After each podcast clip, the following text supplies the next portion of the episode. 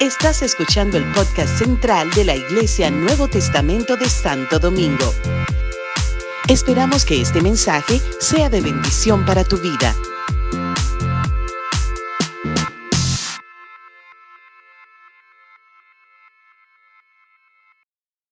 Gracias, pastor, por la invitación, permitirme en esta mañana compartir la palabra del Señor. Me siento muy contento porque en esta semana cumplí 43 años de edad. Para la gloria del Señor. Cumplí años.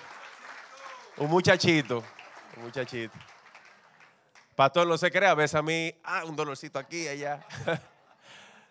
Eh, sí, de verdad que estoy muy contento, muy agradecido del Señor, me siento muy privilegiado. El Señor ha sido muy bueno con mi vida, con mi familia. Y la verdad que espero seguir dándole mis años al Señor, los años, esos años que me restan de vida, poderle seguir sirviendo, ayudando, apoyando en lo que yo pueda, con mis capacidades, con lo que Él me ha dado, como podamos, ¿verdad? Como el Señor me lo permita, para la gloria de Él. Así que eh, bueno, 43 añitos, algunos dicen que somos joven. 43 años es joven. Es joven.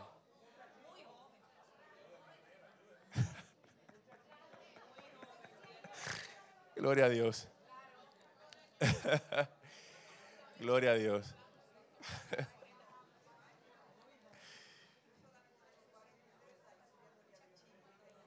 Usted tiene 43 años sirviéndole a Dios, ya usted sabe.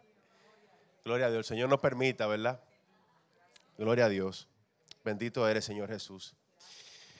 Bueno, en esta mañana eh, todo lo que hemos estado eh, hablando y ministrando, lo que Hansi ah, conversó, también lo que cantábamos, eh, ha sido una introducción a lo que voy a compartir en esta mañana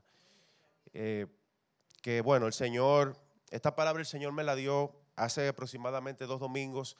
La pastora estaba cantando y ella mencionó este verso que yo voy a hablar ahora. En ese momento, cuando la pastora estaba ministrando, recibí la, palabra del Señor clara, precisa. Y es lo que quiero compartirle en esta mañana. Y bueno, espero que el Señor hable en nuestra vida, hable en nuestros corazones. Que el Señor nos hable, nos hable. Nosotros necesitamos tanto de Dios, tanto, tanto, tanto de Dios, tanto, tanto. Mira, hermano, usted no ve a veces nosotros como líderes aquí quizás hablando del Señor, pero nosotros necesitamos tanto de Dios también. Nosotros también necesitamos de Dios. Mucho, mucho de Dios, mucho, mucho. Te agradezco, Padre, Señor, mi Dios, el privilegio de esta mañana. Gracias por permitirme, Señor, Padre, te ruego, Señor, que tu presencia, que tu espíritu descienda en este lugar, que nos hable, Señor, a nuestro corazón, en nuestras vidas.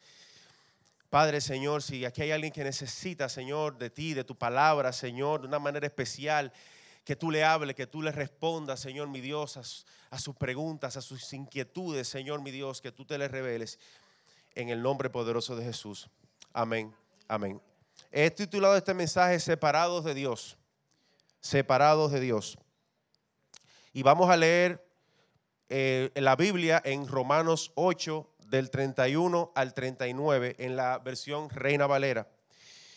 Dice la palabra del Señor así. ¿Qué pues diremos a esto?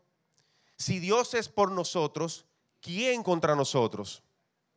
El que no escatimó ni a su propio Hijo, sino que lo entregó por todos nosotros, ¿cómo no nos dará también con él todas las cosas?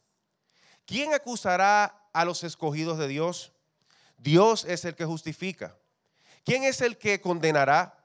Cristo es el que murió, más aún el que también resucitó, el que además está a la diestra de Dios, el que también intercede por nosotros. ¿Quién nos separará del amor de Cristo? ¿Tribulación o angustia o persecución o hambre o desnudez o peligro o espada? Como está escrito, por causa de ti somos muertos todo el tiempo. Somos contados como ovejas de matadero.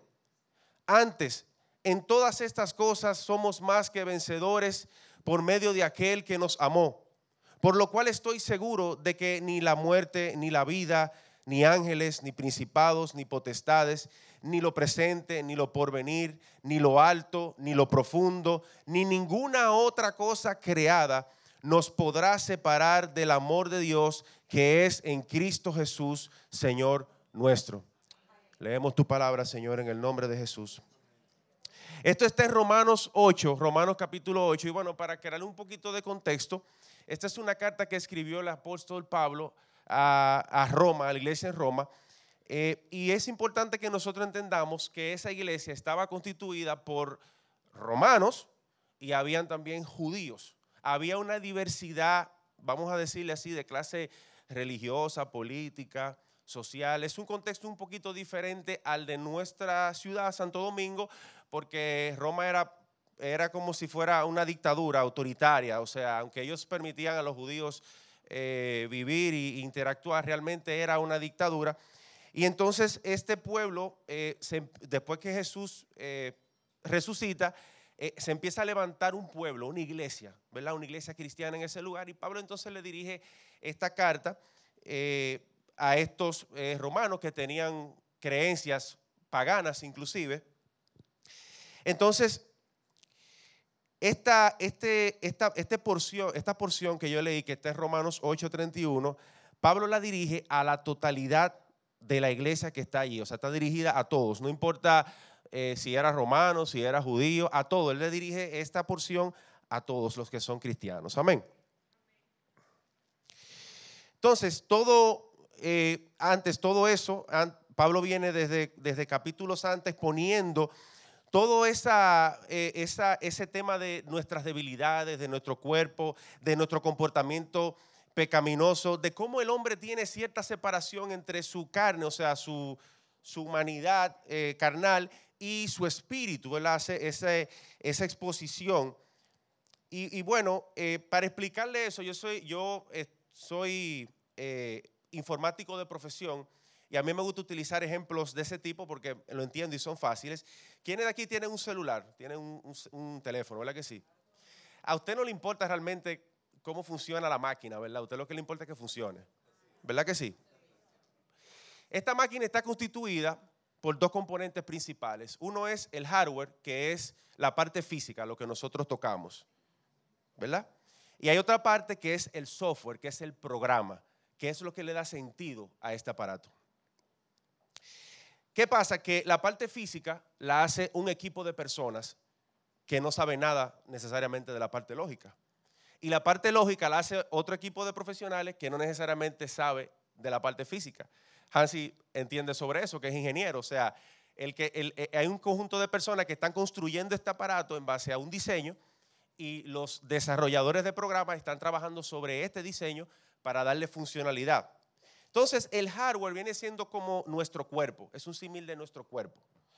Y el software viene siendo un símil de nuestros pensamientos, de nuestras emociones, de nuestra lógica, de nuestras creencias. Pero entonces están separados, los dos están separados, tienen que eh, funcionar de manera como si fuera una orquesta. Si yo le dijera a ustedes que ustedes son como un celular, donde tiene un hardware y un software, ¿qué le daría sentido al celular? Que usted lo tome y lo empiece a utilizar. Así que funciona Dios con nosotros. Dios toma nuestra vida como un celular, como nosotros lo usamos, y le da sentido al equipo, le da sentido al programa. Nosotros somos los que le damos sentido al celular. Nosotros somos los que tomamos, nosotros somos los que vemos los correos, nosotros somos los que entramos en las redes sociales, nosotros somos los que compartimos un versículo, nosotros somos los que entramos al matutino en la mañana, nosotros somos los que le damos el sentido al equipo. Asimismo, Dios llega a nuestra vida y le da sentido a nuestra vida. Nosotros somos solamente un caparazón, un cuerpo con pensamientos, emociones y sentimientos, pero Dios llega a nuestra vida y le da sentido a nuestra vida. Amén. Ahora bien, ¿qué pasa? ¿Qué ocurre? Que este, este, este aparato físicamente no haría nada si no tuviera ningún programa. Este aparato es simplemente un aparato. Si yo lo apago, él se convierte en un pisapapeles. En un pisapapeles, no funciona para nada. No hay manera de que el aparato pueda controlar lo que hace el software. El software es el que controla el aparato.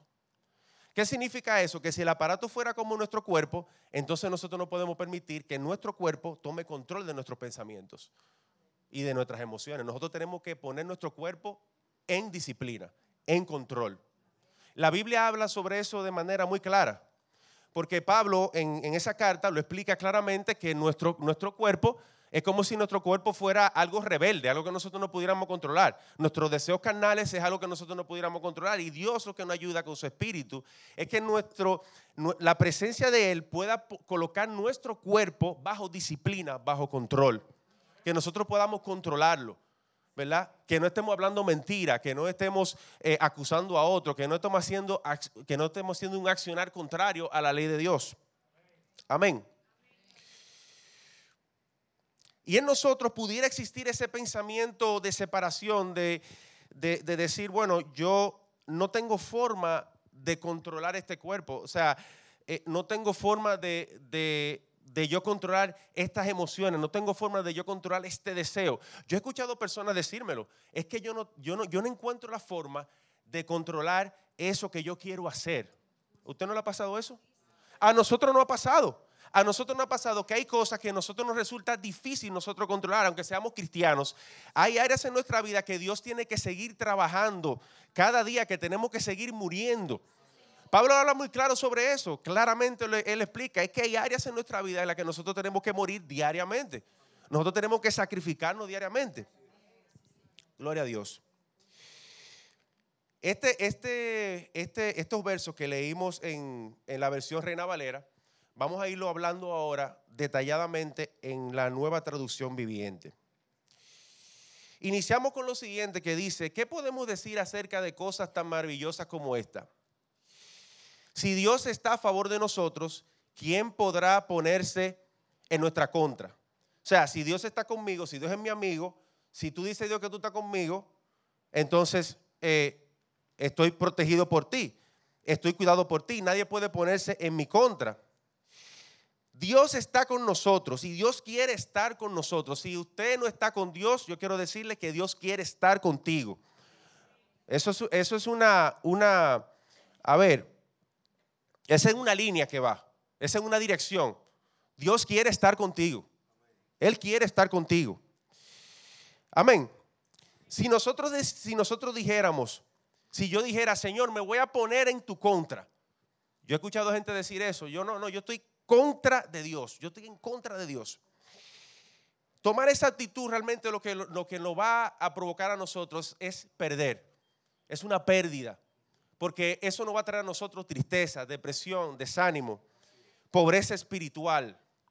Y, mira, y no es algo quizás inmediato, es algo gradual. Cuando una persona decide, mira, yo no quiero saber más de Dios, no necesariamente en ese preciso momento llegue esto. Esto, es un proceso que va trabajando en tu vida porque eh, Dios es un caballero, Dios permite que tú tomes tu decisión. Amén. Y, bueno, si nosotros no estamos con Dios, si, si no permitimos que Dios esté con nosotros, entonces nuestros pensamientos, que son pensamientos débiles, hermano, no importa todo lo que usted sepa, lo científico que usted sea, todo el conocimiento que usted sea, sepa de la vida, sus pensamientos son débiles. El que fortalece los pensamientos es Dios. El que protege nuestros pensamientos es Dios. La Biblia dice que el enemigo ataca, es aquí que ataca el enemigo en nuestros pensamientos. Es un campo de batalla de Él. Es un campo de batalla donde Él lucha, Él, te ataca tus pensamientos. No, mira, no, tú, tú no lo vas a lograr. Tú no lo vas a lograr. Ese trabajo que tú buscas, tú no tienes la capacidad de lograrlo. Tus pensamientos, una lucha mental.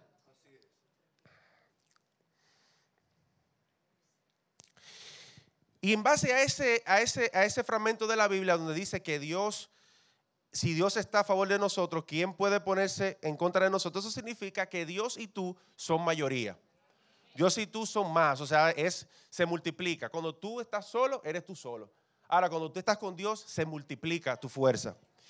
Eso es si eres tú con Dios. Ahora, nosotros que somos la iglesia del Señor, nosotros que estamos con Dios, somos mayoría aplastante. Tú con Dios eres mayoría. Ahora, nosotros con Dios somos una mayoría aplastante. Estoy hablando A ver, a ver, estoy hablando en el concepto espiritual. No estoy hablando de que la iglesia va a ir y va a tumbar el presidente. No, no estoy hablando de eso, ¿eh? Sí, para que no me malinterprete. Cuando hablo de mayoría aplastante, que nosotros tenemos la capacidad de transformar una nación conforme a los designios, a la palabra, a la ordenanza de Dios en la vida. Amén. Seguimos leyendo, si Dios no guardó ni a su propio Hijo, sino que lo entregó por todos nosotros, ¿no nos dará también todo lo demás? Amado, miren, le voy a decir algo con respecto a esto. Dios entregó a su Hijo por nosotros. Y Jesús, cuando Jesús ya era desde niño creciendo, ya Jesús sabía lo que vino. Estamos hablando de varios años, ¿verdad? Que Jesús ya de pequeño sabía que, que eso era lo que iba.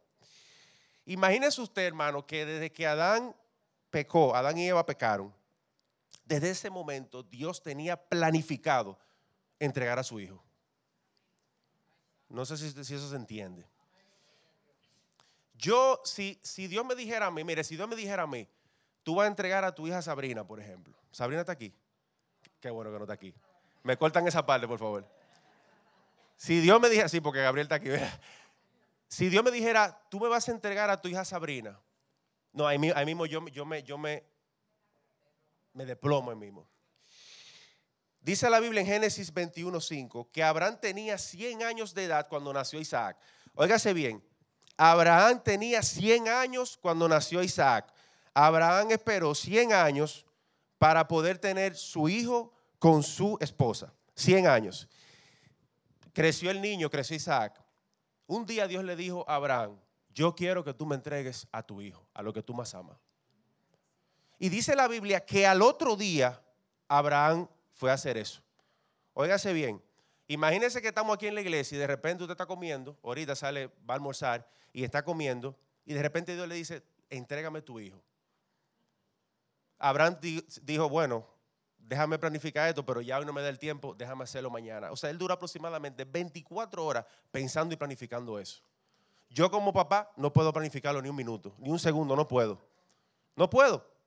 No me imagino, yo no me quiero imaginar lo que pasaba por la cabeza de ese hombre. Imagínense ustedes yo que no puedo, imagínese Dios que tuvo que planificarlo por tanto tiempo para hacerlo, entregar a su hijo por nosotros. O sea, él hizo un plan. O sea, fue un plan que él hizo por nosotros. Para redimirnos a nosotros, para perdonarnos a nosotros, para liberarnos a nosotros. Un plan que tomó años, que Dios lo tuvo, bueno, años en el tiempo de nosotros, ¿verdad? en el tiempo humano. Años, años, años planificando. Y Jesús aquí en la tierra, bueno, déjame hacer mi ministerio, 30 años, 3 años, me entrego. 24 horas aproximadamente en el caso de Abraham.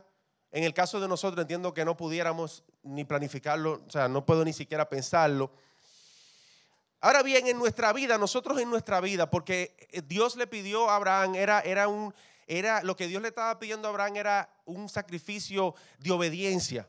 De eso era que se trataba, de obediencia. Que, mira, obedéceme. Luego pasó, sabemos lo que pasó, que realmente Dios lo libró, él, iba a sacrificarlo, estaba decidido a hacerlo, ¿eh?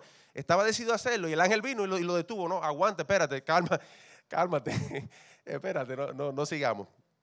Ese fue el caso de, de Abraham e Isaac, ¿verdad? Pero en el caso de nosotros, ¿cuántas cosas en nuestra vida? ¿Cuántas cosas en nuestra vida que Dios no nos ha dicho que nosotros tenemos que hacer? Que Dios no nos ha dicho que, nosotros decidimos porque nosotros queremos, ah, yo quiero hacer eso, yo quiero hacer así, porque no, pero que la Biblia dice que tú no puedes hacerlo. No, no importa, yo quiero hacerlo. Tú decides eso, hacerlo. Esas son las cosas más importantes que nosotros tenemos que sacrificar hoy. Que nosotros no podemos esperar ni 24 horas, ni un año, ni tres años, ni 10 años, ni 20 años. Son cosas que tú tienes que sacrificar hoy. Mire, le voy a poner un testimonio bien breve. Recientemente nosotros tuvimos de viaje, eh, salimos para Estados Unidos hace unos cuantos meses, y en ese tiempo no se podía viajar sin prueba de COVID. Había que hacerse una prueba para poder montarse en el avión. Nosotros nos dio COVID dos semanas antes de ese viaje. Pasó la primera semana, a los cuatro nos dio. Pasó la primera semana, en la segunda semana, una semana antes del viaje, en esa misma semana, ya que casi no íbamos, nos hicimos la prueba. Creo que Sony salió negativo, yo salí positivo, Gabriel salió positivo. Y se acercaban los días, se acercaban los días. Entonces uno empieza a comentar con la gente, mira, nos vamos de viaje y tenemos que hacer la prueba de COVID. Si sale positivo, no poder montar en el avión. Mucha gente me dijo, no, mira, pero tú puedes hacer esto, tú puedes hacer aquello, tú puedes hacer ta, ta, ta, ta, ta. Mira, tú puedes echarte por la nariz, tú puedes eh, darte un trago de esto, tú puedes echarte este spray, un, un, trago de alcohol, un trago de qué sé yo qué. Eso me, eso me decía la gente, pero yo dentro de mí decía, Señor, mira, yo estoy decidido que si salimos positivos nos vamos a quedar aquí. Decidido, yo estaba decidido y yo sabía la pérdida que era. Económica era una pérdida importante, pero yo estaba decidido. Y yo hablaba con Sony, hablamos, yo hablaba con Sony de ese tema, que sé, ok, Sony me decía, mi amor, yo estoy preocupado, sí, yo también estoy preocupado, pero mi amor, tenemos que cumplir con la autoridad. No podemos engañar a la autoridad, yo no puedo agarrar y beber un trago de alcohol y que para que cuando me haga la prueba me salga negativo, eso no está bien, no es correcto, no es lo que a Dios le agrada. Nosotros, ahora bien, ¿qué pasa? Ese, nosotros nos íbamos un domingo, un lunes, un martes, sí. El viernes, el sábado salió un anuncio de que se iba a tumbar ese reglamento. Estábamos contentos ya. Dijimos, bueno, se tumbó. El sábado se anunció oficialmente, el gobierno de Estados Unidos anunció que esa regla ya no iba, que ya no era necesario hacerse prueba de COVID y que usted podía viajar a los Estados Unidos. Bien, en esa parte estábamos tranquilos, pero yo todavía estaba preocupado por el COVID porque íbamos a visitar a nuestros suegros. Bueno, eh, realmente no hicimos más pruebas de COVID, ya estábamos sanos. Yo le dije, bueno, Señor, eh, si tú abriste esta puerta, nos vamos, nos fuimos, nosotros fuimos, vinimos, nuestros suegros no se enfermaron, las personas con las que nosotros interactuaron no se enfermaron, nosotros estábamos sanos, no pasó absolutamente nada. Gloria a Dios. Yo no me quiero imaginar qué hubiera pasado si yo hubiera decidido hacerme esa prueba fraudulenta. ¿Qué hubiera podido pasar con nuestra vida y con la vida de mis suegros? Yo no me lo quiero imaginar. Porque el enemigo hubiera utilizado esa puerta para meterse por ahí. ¿Se entiende eso que estoy diciendo? Mire, yo le hago este testimonio, no de que para no, no, no, no es eso, no es eso. Es como una enseñanza para que ustedes entiendan que en las cosas más pequeñas, en las cosas más pequeñas, las cosas que nosotros vemos que son más insignificantes, es donde quiere operar el enemigo en nuestra vida. Es donde el enemigo quiere engañarnos, donde el enemigo quiere estafarnos. Amén. Gloria a ti, Señor Jesús. Entonces, ¿por qué te digo esto? Empieza a sacrificar esas cosas que solo tú y Dios conocen. Esa cosa. Porque nosotros podemos aquí quizá aparentar algo públicamente. Yo estoy aquí, puedo quizá aparentarle algo. Ahora, hay un secreto entre tú y Dios, que solamente lo conocen tú y Dios, que Dios te está hablando de hace años quizá, que tú tienes que sacrificar. Así como Dios le dijo a Abraham, sacrifícame tu hijo. Mira, eh, eh, cualquier persona de la que está aquí, ¿verdad? sacrifícame esto, renuncia a esta área, cambia esto.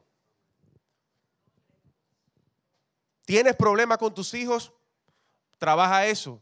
¿Tienes problemas con tu esposo, con tu esposa? Trabaja eso.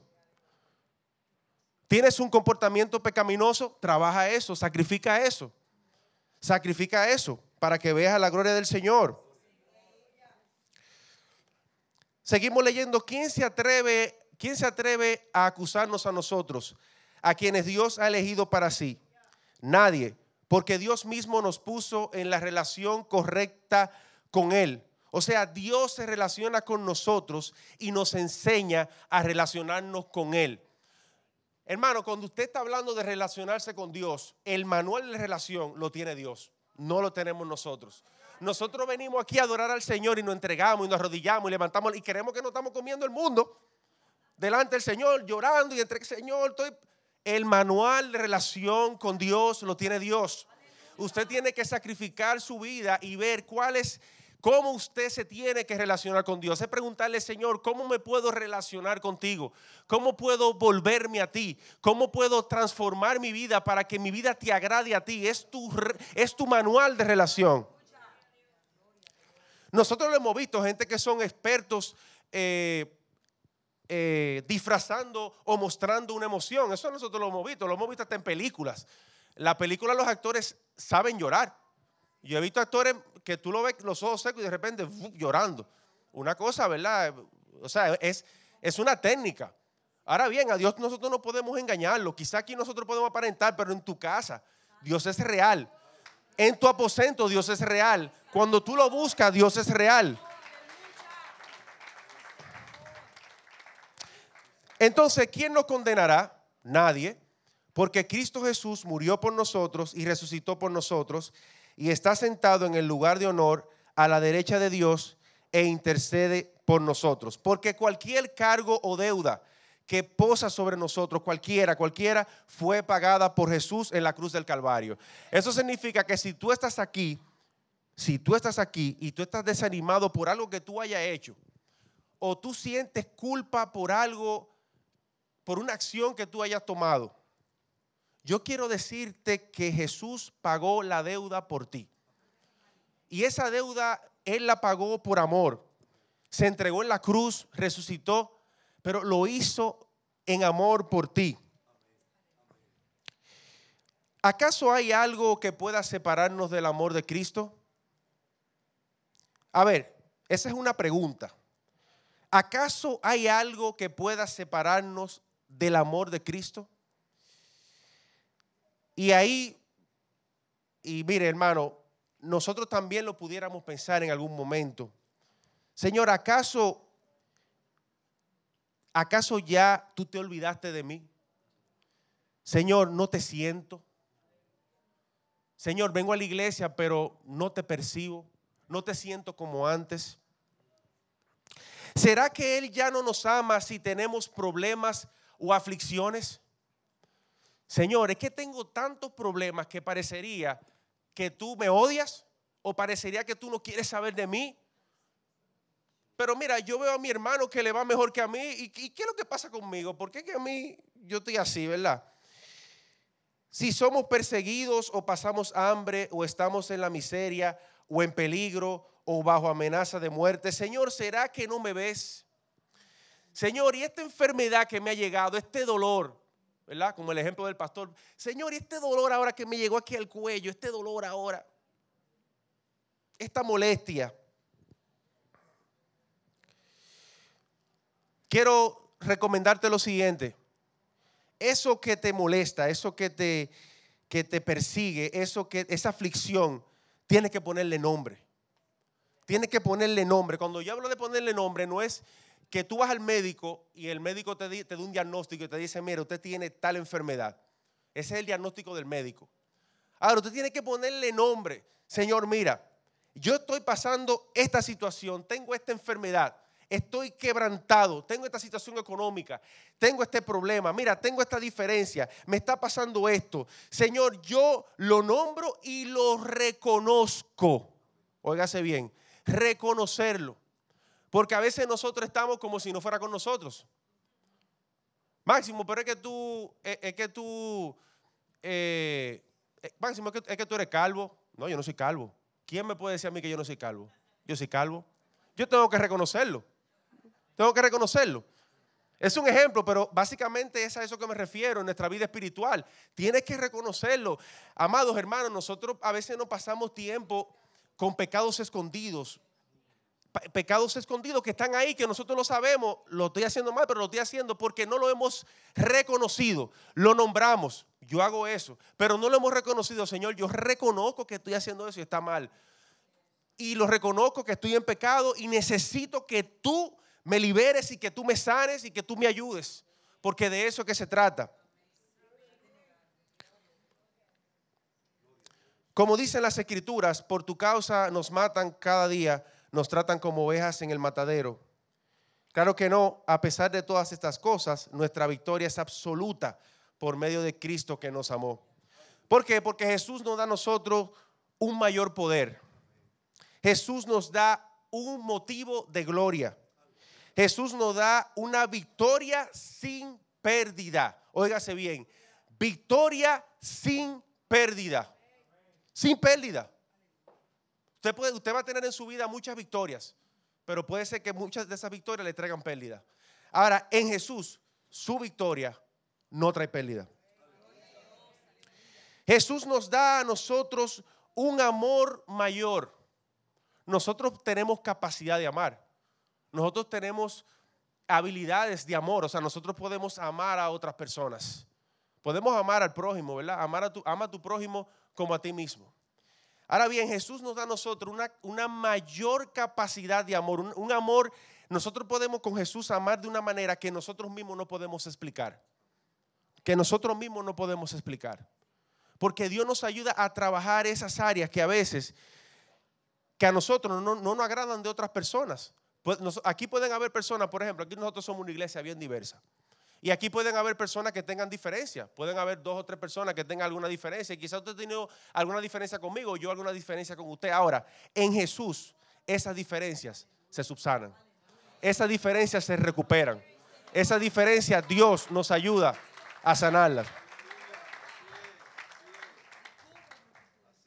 Y estoy convencido de que nada podrá jamás separarnos del amor de Dios porque Él es nuestra seguridad.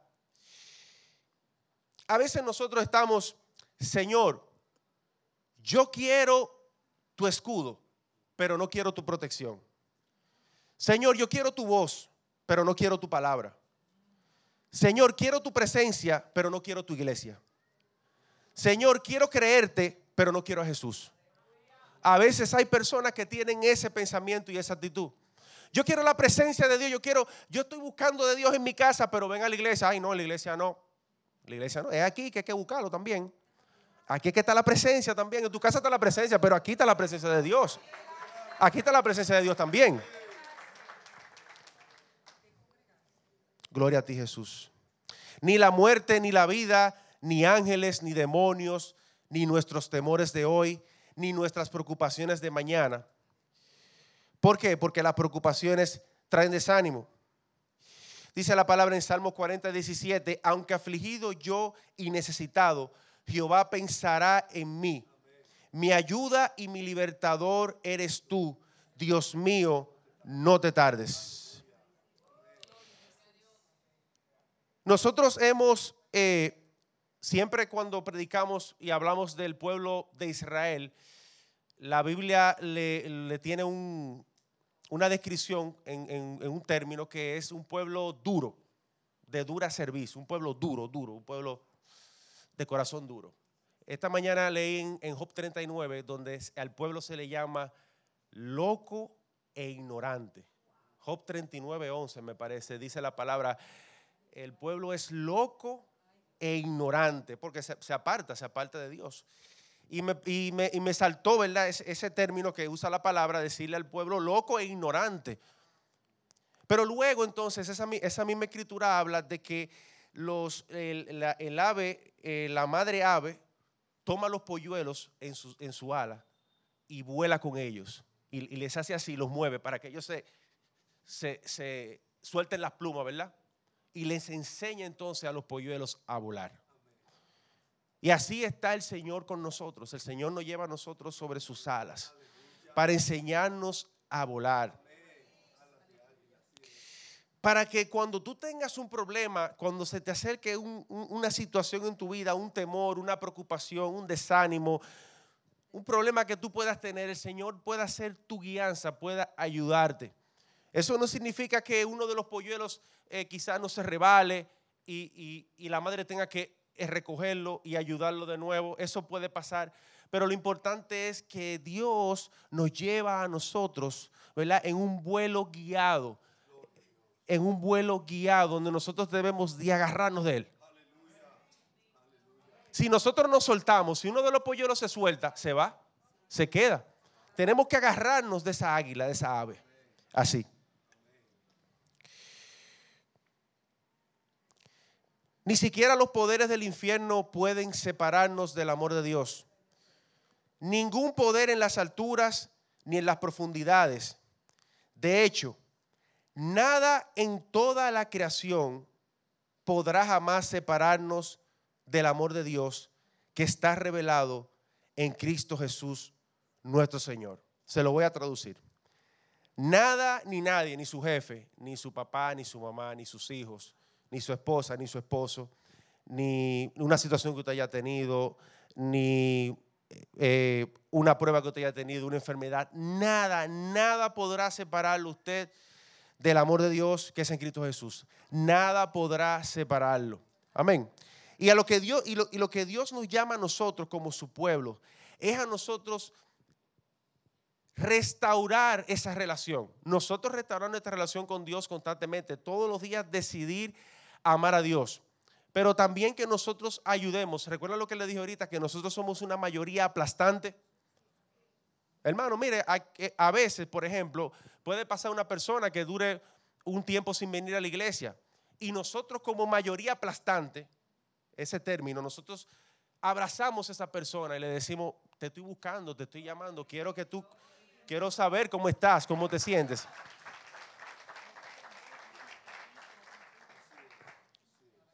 Dios lo pudiera hacer él mismo porque él tiene el poder de hacerlo. Dios puede hablar contigo directamente. ¿Qué es lo que te pasa? Dime, ¿qué es lo que, cómo que tú te sientes? ¿Qué es lo que tú tienes? Pero el propósito de Dios, la dirección de Dios es la iglesia. Es usar la iglesia, el poder de Cristo a través de la iglesia. El camino de Dios es perfecto. Todas las promesas del Señor demuestran sus, ser verdaderas.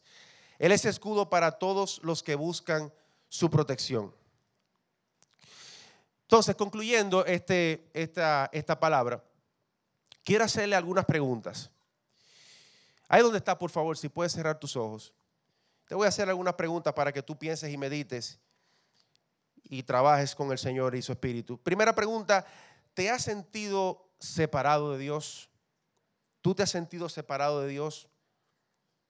No pelees con Dios. Mira, si, si, es, si es cierto, si tú has olvidado a Dios, si tú te has apartado de Dios, si tú estás separado de Dios en tu mente, en tu, en tu, en tu corazón, dile, sí, Señor, mira, yo me siento separado de ti. Me siento que estoy separado de ti. Quizás has perdido la motivación de seguir a Jesús. Quizás has perdido esa motivación. ¿Quién sabe? Quizás tuviste una situación en tu casa, con tu familia. Quizás tienes una situación que te está, que por la que estás atravesando que has perdido la motivación por Jesús. ¿Alguna prueba de la vida te ha hecho sentirte separado de Dios? Señor, mira, tengo esta prueba en mi vida y siento que esto me ha separado de ti. Lo reconozco, Señor. Siento que necesito que tú te acerques a mí, que tú me abraces, Señor mi Dios. Que tú seas mi escudo, mi esperanza, mi protección. Gloria a ti, Jesús. Vamos a orar en esta mañana. Padre del cielo, te doy gracias, te bendigo, Señor. Te doy gloria a tu nombre, Señor mi Dios.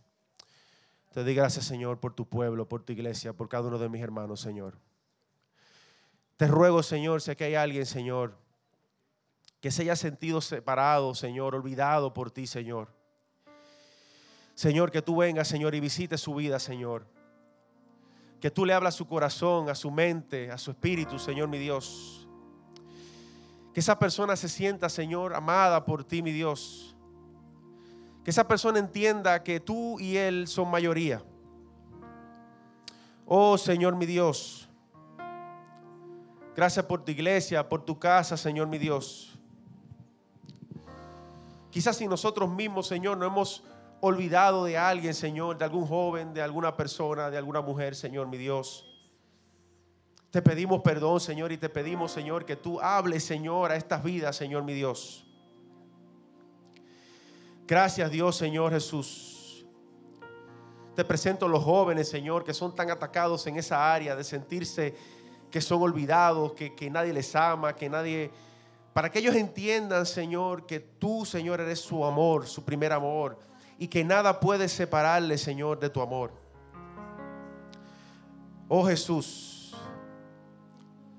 gracias Dios por permitirnos estar en tu casa, gracias por cada uno de mis hermanos. Oh Señor mi Dios, te honramos y te bendecimos, Señor, en el nombre de Jesús. Invito a mi pastor. pastor.